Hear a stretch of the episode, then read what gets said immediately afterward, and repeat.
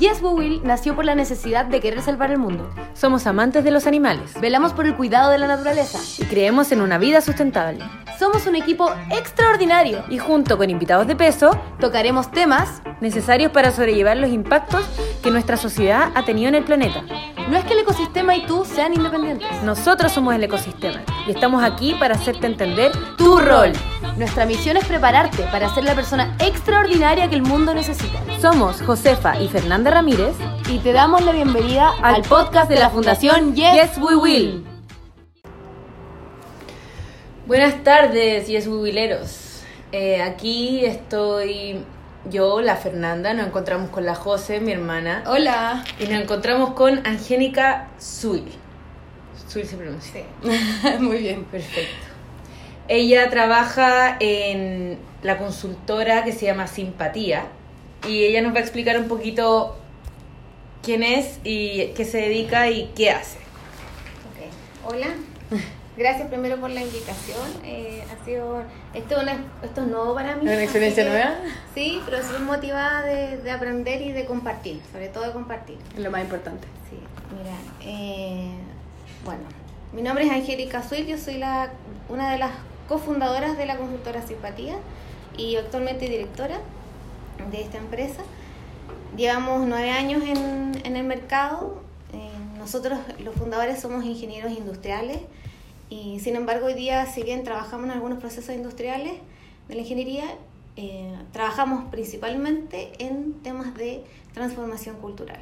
O sea, mm. nos especializamos después de ser ingenieros y después de darnos cuenta que en realidad los procesos aunque tú tengas muy definido bien los procesos, eh, tu sistema sea lo de la mejor tecnología y, y, tengas inclusive buenos sueldos o estructuras organizacionales, si las personas no sabemos convivir, eso tiene, eh, no se aprovecha, no se le saca el máximo potencial, por lo tanto, en realidad todos pierden, pierde la persona, pierde la empresa, pierde el, el sistema en el que... Nosotros como partimos con esta consultora pensando que en realidad estábamos, no entendíamos por qué si les decíamos, oye, las cosas deben funcionar de este modo, está escrito, te capacito, y aún así la gente no lo hacía, entonces no entendíamos por qué. Y ahí, Mm. con esa pregunta, nos empezamos a, a capacitar y a entrenarnos y a entender y a sumergirnos Claro. en la complejidad del ser vivo. ¿ya? Siempre los fundamentos biológicos. Sí, partimos inicialmente con coaching ontológico, nosotros nos formamos como coach en una escuela y partimos desde ahí. Sin embargo, nos dimos cuenta con el proceder de las prácticas que no era suficiente porque igual la ontología es una teoría, Claro. por tanto puede ser cuestionado su fundamento. ¿Ontología? Ontología. ¿Podemos definir Sí. ontología? Y coaching Sí. también, como Ah, menos ya, que- perfecto, sí. Eh, mira, hoy día está, existen varias escuelas de coaching. En, la- en los procesos de coaching lo que te enseñan es a cómo acompañar a otros, a otros seres humanos Mm. a ir descubriendo y transformando sus vidas para su, su propio bienestar. Y en distintas áreas al final. En distintas Ya, áreas, perfecto. coaching de vida, coaching, no sé, ejecutivo, hay coaching de empresas, hay mucha, mucha diversidad de eso. Y la ontología tiene que ver con el estudio del ser humano, ¿ya? de cómo el ser es. ¿Cuál es la diferencia con esto que nosotros vemos? Es que nosotros nos miramos y empezamos a mirar cómo el ser humano hace lo que hace. O sea, no Claro. nos metemos al ser, sino que al hacer, Mm. ¿ya? que es un proceso mucho más operativo. Interesante. ¿sí? Que a los ingenieros, que entre paréntesis, les hace mucho sentido porque Claro. como la, la biología es estrictamente operacional, entonces cuando tú entiendes los mecanismos de cómo operamos nosotros como seres humanos, se te hace una, una explicación mucho más cercana y más amigable para ir entendiendo tus propios eh, cambios de conductuales o por qué te resultan o no te resultan las cosas y cómo modificarlas. ¿ya? ¿Te sientes identificada? ¿Me puedo someter a, a una clase? Sí, lo otro que es bonito es que el desarrollo hecho, eh, nosotros hacemos laboratorios humanos.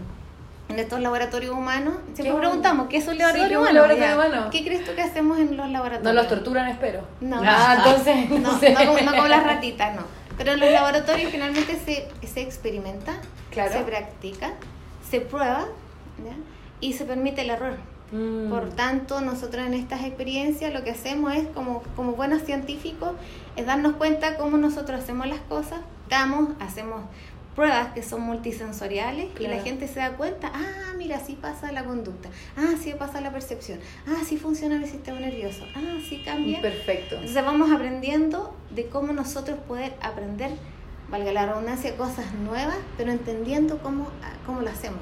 Claro, eso es súper importante y como todo el proceso Y eso, neurológico que hay detrás. y eso ha sido una innovación social, eh, que de hecho tenemos una propiedad intelectual registrada porque cuando tú llevas esto a la organización, eh, generalmente las ofertas tienen que ver con un desarrollo más eh, ontológico o psicológico de cambiar paradigmas. Esto no, se mete, eh, fortalece, no estamos negando las otras, las otras corrientes que, que han ido avanzando para mejorar la calidad de vida de todos.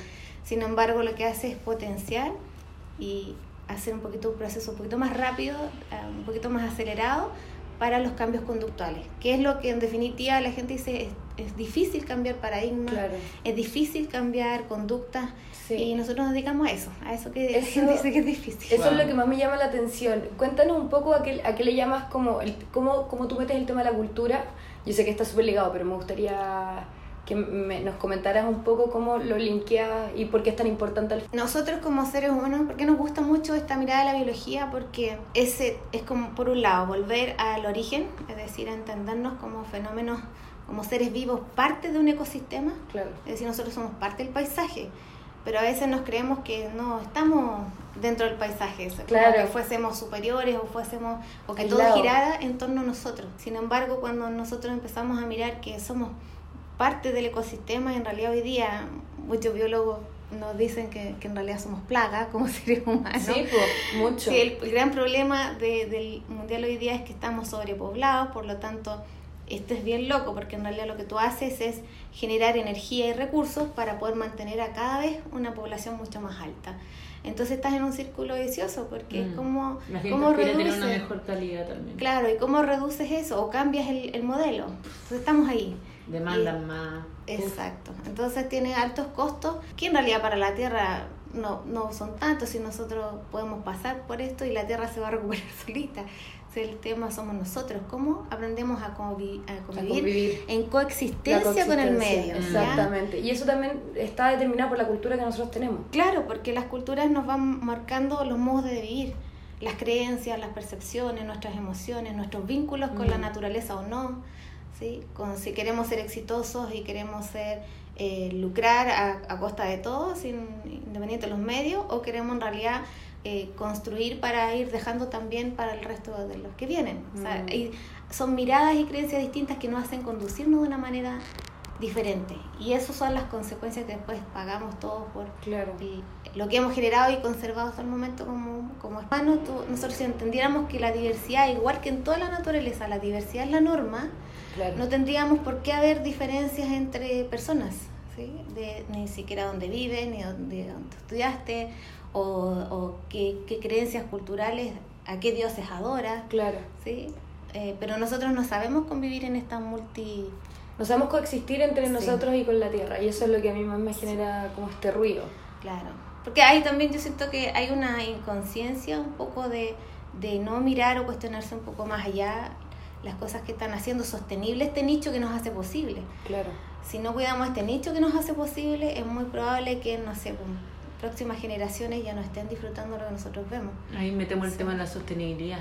Claro. ¿Cómo podemos tener una eso- cultura sostenible? Por eso hoy día, pero por ejemplo, pensando en las personas que puedan generar esta sostenibilidad y que dejemos algo para, la, para el futuro, es también cómo nosotros nos hacemos mucho más conscientes de las cosas que hacemos o dejamos de hacer y cómo nos impactan a nosotros, a los otros y al ecosistema.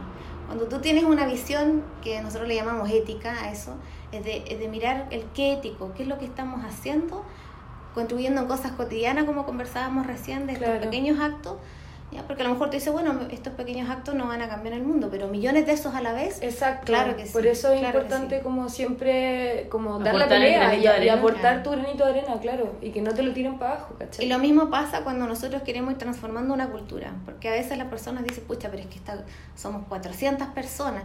Sí, pero una cultura se transforma en un proceso que se cocina a fuego lento, decimos, porque no es un cambio automático. Nuestro sistema eh, cognitivo no, no se, es como que no se recablea de un día para otro, por lo tanto Sí, requiere tiempo y, recu- y recurrencia. El tema de la biología es como, o sea, de la biología del, del pensamiento y yo, o sea, es como muy estructural, es como muy, es- siento yo que nosotros funcionamos como muy, como no, no cuadrados, pero como rígidos. Entonces, como el, el- el proceso de transformación cultural y todo eso requiere como una elaboración de procesos mucho más grande, ¿no? Puede ser. Mira, cuando tú quieres intencionar un cambio cultural, hay que como ponerle harta energía y también planificar hacia dónde quieres ir, porque eh, tú puedes decir, no, yo quiero desarrollar una cultura que esté- sea centrada en solamente en el negocio y los resultados, que es muy distinto a decir, yo quiero desarrollar una, una cultura, por ejemplo, una empresa, que piense en cómo hace sostenible este negocio y su familia y la comunidad, que es Ya, otra perfecto. forma de mirar las cosas. Y son redes de conversación distintas. ¿Ya? Humberto Maturana menciona que las, que las culturas en realidad son redes de conversación, en, redes de ¿En encerradas de conversación. Por ejemplo, las, no sé, voy a poner un ejemplo. Dale nomás. La, no sé, pues la comunidad eh, mapuche tiene una red cerrada de conversaciones. Ellos tienen ciertas creencias, ciertas costumbres, ciertas gustos y preferencias respecto a... Y, y se conducen de acuerdo a esas redes de conversación. Claro. Y nosotros vamos no sé, a una red de anarquistas, también es otra cultura que tiene otras creencias, otros gustos y otras formas de conducirse. Entonces, el cómo conversemos y de qué conversemos es clave para ir moldeando y transformándonos en la convivencia a través de conversaciones. Mm, Qué increíble eso. Sí, Y eso, lo que te estoy diciendo, es estrictamente operacional. Increíble. Cuando tú entiendes cómo pasa este tema de que cuando nosotros, por ejemplo, estamos conversando, nos estamos tocando y está cambiando tu sistema. Eh, eres mucho más consciente de ser impecable en las cosas que dices, en cómo opinas, en, en cómo, cómo, cómo cuidas a un otro o no, cómo desarrollas a un otro o no, cómo lo incluyes o no. Entonces va cambiando nuestra forma de estar en el mundo momento a momento. Perfecto. ¿Y tú cómo, cómo consideras como que estamos ahora, como en Chile igual el estallido social ha sido bastante fuerte y bastante grande y yo creo que eso también nos va a llevar a hacer también un pequeño cambio en cierta manera, ¿o no? Culturalmente, porque se están hablando cosas que antes no se hablaban, Exacto. Estamos fijándonos en cosas que antes no, no nos fijábamos, antes siento También que los estábamos... empresarios están tomando más conciencia de la situación, aprovechándose menos, quizás se la piensan dos veces, aprovechan y como... O sea, est- están dándose cuenta que hay gente a su alrededor y eso es lo que al final siento yo que es como a lo que llevó este... este le dan el valor a, su, a, su, a sus trabajadores, a su organización. digamos. Pero a mí me pasa que el tema del medio ambiente y todo eso siento que aún así falta un despertar eh, medioambiental o algo así, que falta que nuestra cultura se pueda, no sé, amoldear el tema de la coexistencia, que eso para mí es súper importante, como el ser consciente de que existe otro y el, y el que nos importe la vida del otro y, y así a un nivel como más, sí, más global para, para, para entender como al final todo el mundo, ¿cachai? Claro. Si tú le llevas un ejemplo como sencillo, es- nosotros siempre ponemos varios ejemplos. Si tú estás en tu casa y tu casa empieza a tener goteras, empieza a estar helada, eh, no le haces mantención, eh, ya no tiene árboles, sientes más calor, en realidad el nicho que tú estás generando para las personas y los seres vivos que vienen ahí no es el adecuado Claro. y nuestra casa es el planeta. Entonces, cómo estamos cuidando y haciéndonos cargo de las cosas que estamos generando como sociedad es, una gran, es un gran desafío hoy día. O sea, hoy día tenemos, yo siento, la tecnología, los recursos necesarios inclusive para que ninguna persona esté en malas condiciones viviendo. Si el tema son, son cosas más complejas que tienen que ver con lo cultural, la avaricia, ¿ya? la distribución. la, la inequidad. Claro. ¿cierto? Entonces la competencia, entonces todas esas cosas nos van dañando como, como seres humanos en convivencia mucho más equitativa. Eso, que si es que no, como, ¿tú crees que es posible un cambio? Yo sé que quizá a nivel global es, es difícil, pero como si nos pudierais dar como tips para ir modificando un poco nuestra cultura, pero personal, individual, como para ir hablando estos temas. Tú dijiste que hablándolo uno podía como transformar la manera de pensar y la manera de actuar también. A nosotros nos gusta mucho hablar de educación. Cuando nosotros hablamos de educación tiene que ver con aprender, por ejemplo, sobre nosotros, nuestra conducta, pero también ir mirando que los seres, seres vivos en general y nosotros como seres humanos en particular somos seres históricos. Por tanto, hoy día, lo que estamos hoy día viviendo acá es, es la consecuencia de muchos actos pasados que hoy día se develan y que emerge algo que es distinto a lo mejor a, no sé, pues hace 40 años atrás donde teníamos otro sistema, otro régimen de, de gobierno, eh, educación distinta, no globalizado. Entonces hoy día han cambiado muchos factores que hacen que también que lo que emerja sea distinto y nuevo. Y eso, lo- yo soy súper positiva porque lo que veo distinto Me y encanta. nuevo es que hoy día existen personas mucho más conscientes, más luchadora, es decir, que ya no están así como, bueno, que... que es- Derrotistas, como... Claro, y sobre todo la, la juventud, a mí me, me tiene súper como esperanzada de, de las cosas que, que se pueden lograr cuando la gente quiere algo bueno para todos. ¿ya? Y esa es una mentalidad inclusiva, porque nosotros veníamos históricamente de feudos, de, de apropiaciones, de, de españoles, de conquista, y eso, esa historia tiene consecuencias, porque el modo de vida que hoy día, por ejemplo, personas que sean más avaras, que sean más Individualista, todo Eh, el sistema claro. que lleva al individualismo. pero eso también eh, somos hijos de esa cultura. Lo que tenemos que hacer es como reeducarnos, aprender nuevas cosas, nuevos modos de vida, con una conciencia ética y social distinta para ir construyendo nuevas formas de vivir y convivir. Inclusiva, como tú Sí, lo claro. mencionaste. eso Y lo, inclusivo tiene que ver con un modelo ya eh, político y económico que hace que todas las personas eh, tengan los mismos, no sé, eh, oportunidades, derechos y deberes, y además también eh, una posibilidad de que cuando, eh, como con- pensando en que a todos nos vaya bien, no solamente a algunos sectores especial, especializados, porque hoy día, si nos damos cuenta, biológicamente, por ejemplo, todos los seres humanos somos igualmente inteligentes. Totalmente. A menos que tú, no sé, pues nazcas con alguna estructura distinta que pueda tener capacidades distintas. Pero sin embargo, cuando ya tú ya partes con inequidades desde la base, no estás contribuyendo a hacer una sociedad mejor. Exacto. ¿ya? Entonces, todos esos cambios de paradigma son los que hay que impulsar en la política, en la educación, el, con los empresarios. ¿sí? Y, y pensando nosotros principalmente en los adultos. ¿ya? ¿Por qué los adultos? Porque los niños son los que crecen con esos adultos. Y si esos adultos se transforman ahora, estos niños van a ser potencialmente mucho más, eh, con una visión mucho más ecosistémica y más cuidadosa. Claro. Más aún de lo que hoy día ya están siendo.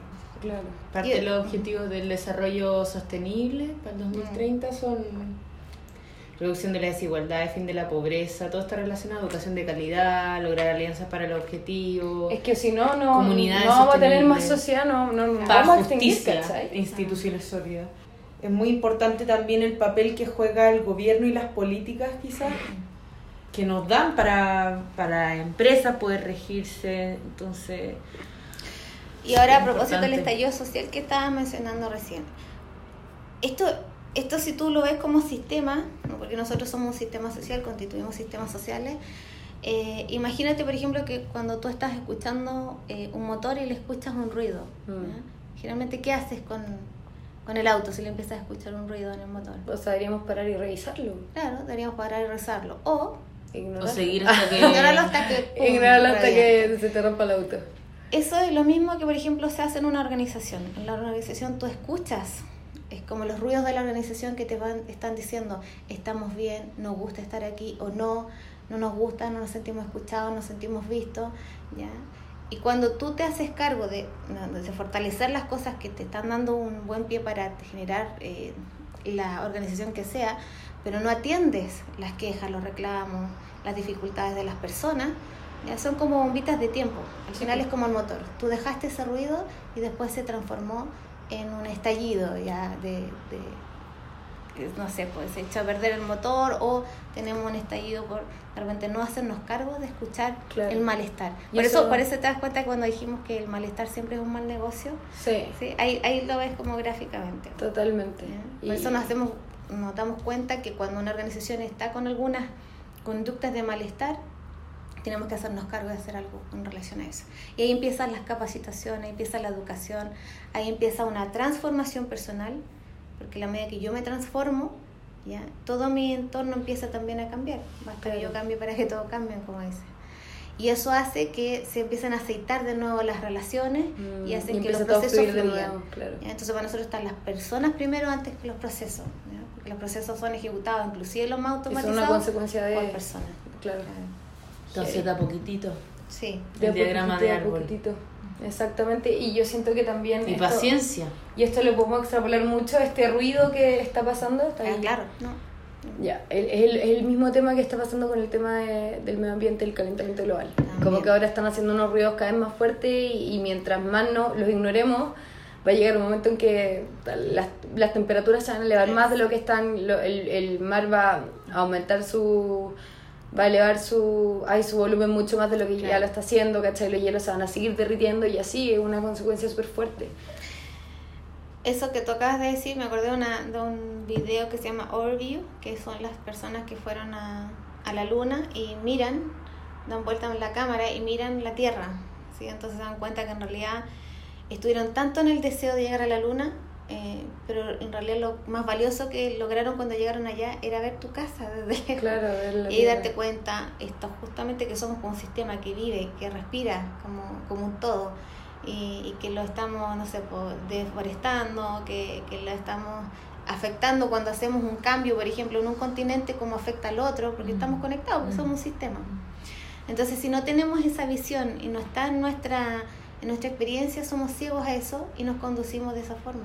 Entonces, tampoco es pecado, ¿me, me explico? Sí. Por eso es tan importante esto de educar, de, de aprender. No, y también de que todo, que esto sea un llamado a la transformación cultural para, no sé, hacer una, una cultura, crear una cultura más ecológica y mucho más como en pro de la coexistencia y que, y que al final ampliemos nuestro horizonte y, y, no sé, y miremos más allá al final. Pero que sea un llamado a que, a que sí se puede, como tú venías diciendo, que, que sentarse a conversar es el primer paso, educar mientras se pueda y no sé, que algún otro tip. Y después, cuando, cuando tú empiezas, porque generalmente el aprendizaje es cuando tú conoces algo, ok, vamos a hablar de calentamiento global, nos acercamos a, eso- a conocer algo que es por lo mejor nuevo para nosotros. Pero si después empe- empezamos a entender, que es el conocimiento, pero después si empezamos a entender las consecuencias éticas de, o la pertinencia de cuando yo hago una cosa u otra y cómo afecta esto a todo mi ecosistema, mis conductas, que es la tercera patita, mi acción ética puede ser distinta. Mm. Pero si yo solamente te informo, te digo, mira, aquí tienes un flyer de calentamiento global, léelo. Y me voy, No, y no hay pues. reflexión sobre Claro. eso, y no hay, no hay una apertura al diálogo para saber, ¿sabes qué? ¿Y, hay, ¿y qué tiene que ver esto que se estén cayendo los, los glaciares? Se derriten nomás, pues. Pero si yo, no, el, el que no ve, no ve. Mm, ¿ya? hay Por tanto, por tanto, no puede reflexionar y sus conductas siguen siendo las mismas. Acá la invitación es a reflexionar para Mm. entender las consecuencias sistémicas de las cosas que hacemos o no, que es la ética, y cómo hacemos acciones distintas. Entonces, la tercera patita ya es accionar. esa accionar sin reflexión o sin entendimiento No sirve de nada.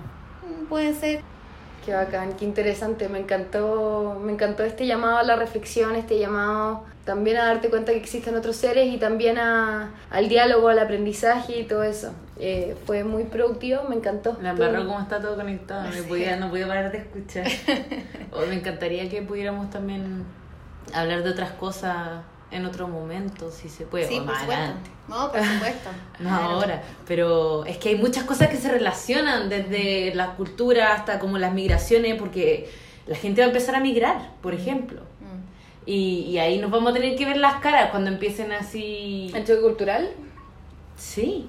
lo que tú lo habías mencionado harto, el tema de la cultura. Mira, te voy a dejar invitada con la presidenta de una fundación que se llama Mujeres Migrantes ¿Ya?